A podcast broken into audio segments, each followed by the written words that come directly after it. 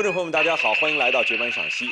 上次的节目中呢，我们给您介绍了京剧唐派创始人唐运生。那么今天呢，我们继续给您介绍唐派的关羽戏。唐运生创造的唐派剧目中呢，除了具有他自己特点的传统戏和新编的列国戏之外，洪生关羽戏呢是一个非常重要的组成部分。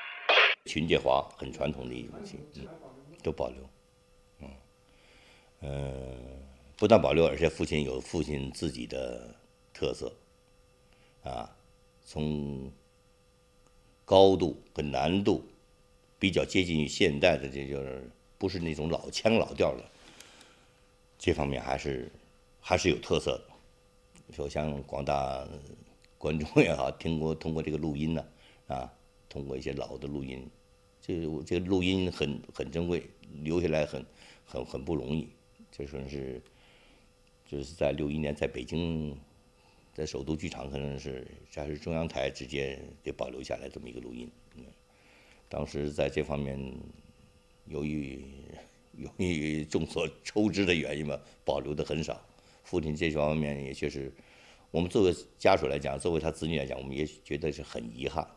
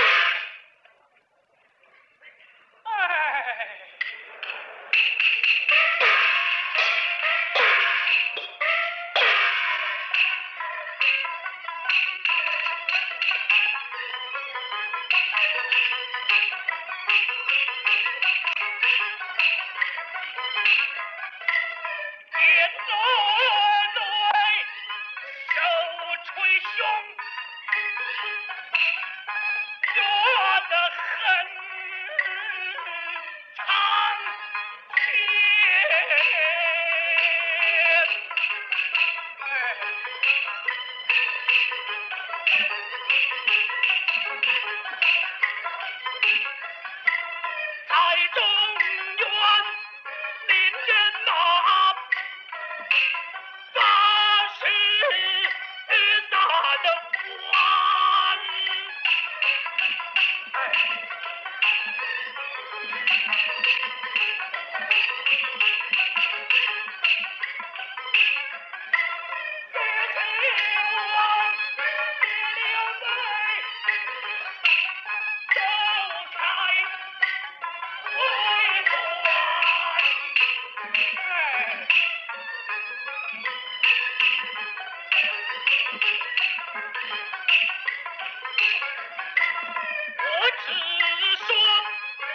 西月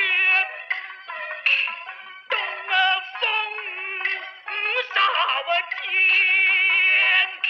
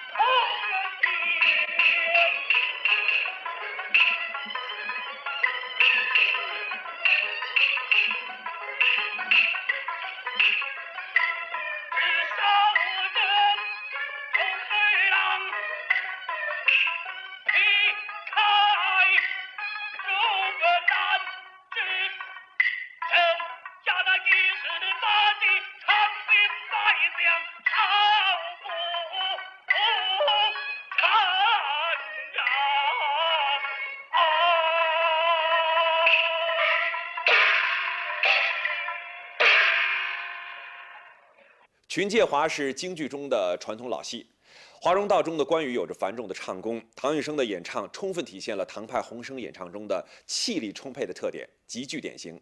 他能在一个唱腔中连拉十多板，连绵不断，造成气势磅礴的效果。华容道中的西皮导板、原板最为人们称道。导板开口中音调定得高，曹操两个字拉得很长，来到的尾音响亮而饱满。原版第一句“丹凤眼”三个字借鉴了花脸的丽音，唱的是刚健挺拔。官桥两个字的拖腔有十多板，显示了娴熟的用气技巧。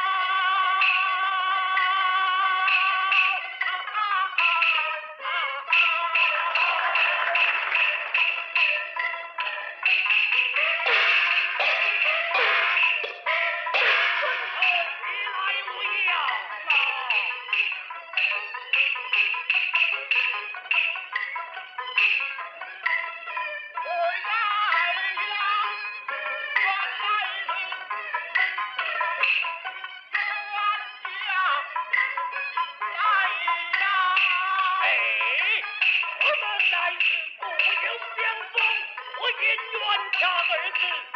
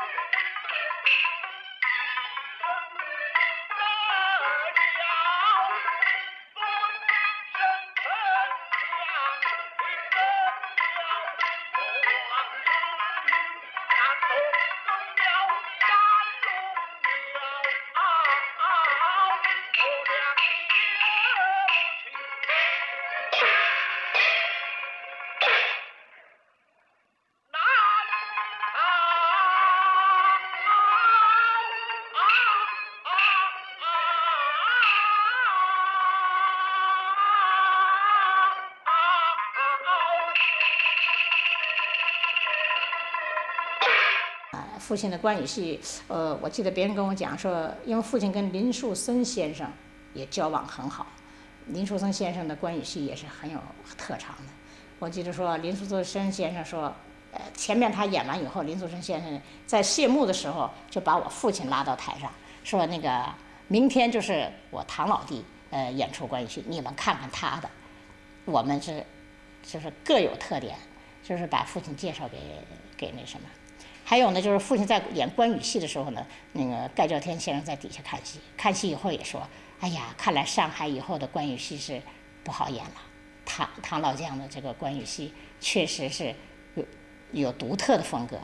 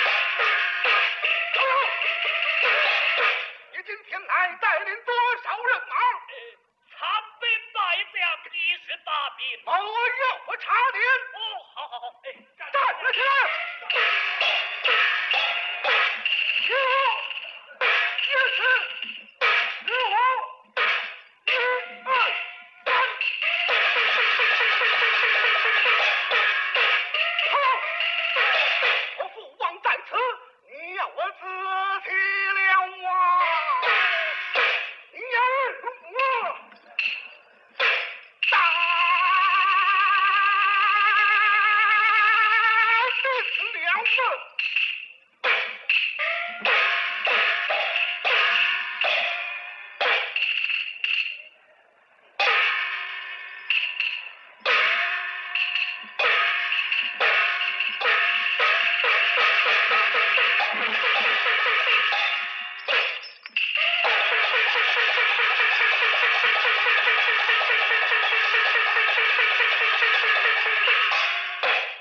在这一段阶段呢，父亲的关羽戏呢，他也是已经很演得很成熟了。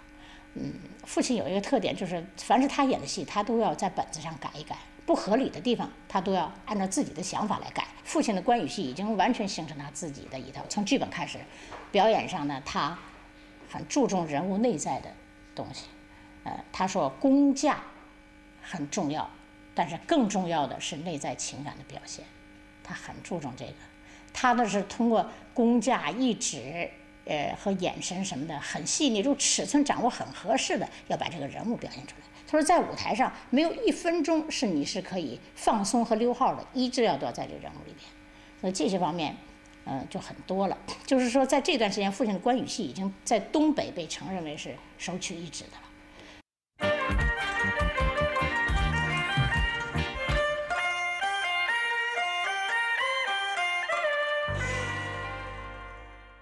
唐运生在演唱中充分利用其嗓音条件，善用大滑音、炸音等方法表现情感。我所看到的，没听到他这个嗓子，就是他这个炸音。比如说那个关羽走麦城啊，走麦城的时候，最后陷马坑了啊。关平告诉他，赵雷已经死了，就剩咱爷俩了。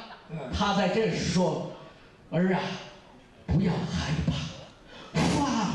了台，杀。”这是第一个杀。嗯，第二个，杀，他这个唱就是关羽啊，嗯他这种此时的心情此时的心情，又痛苦，又我怎么会能够落到这个份儿？最后他喊出，拼命的喊的杀，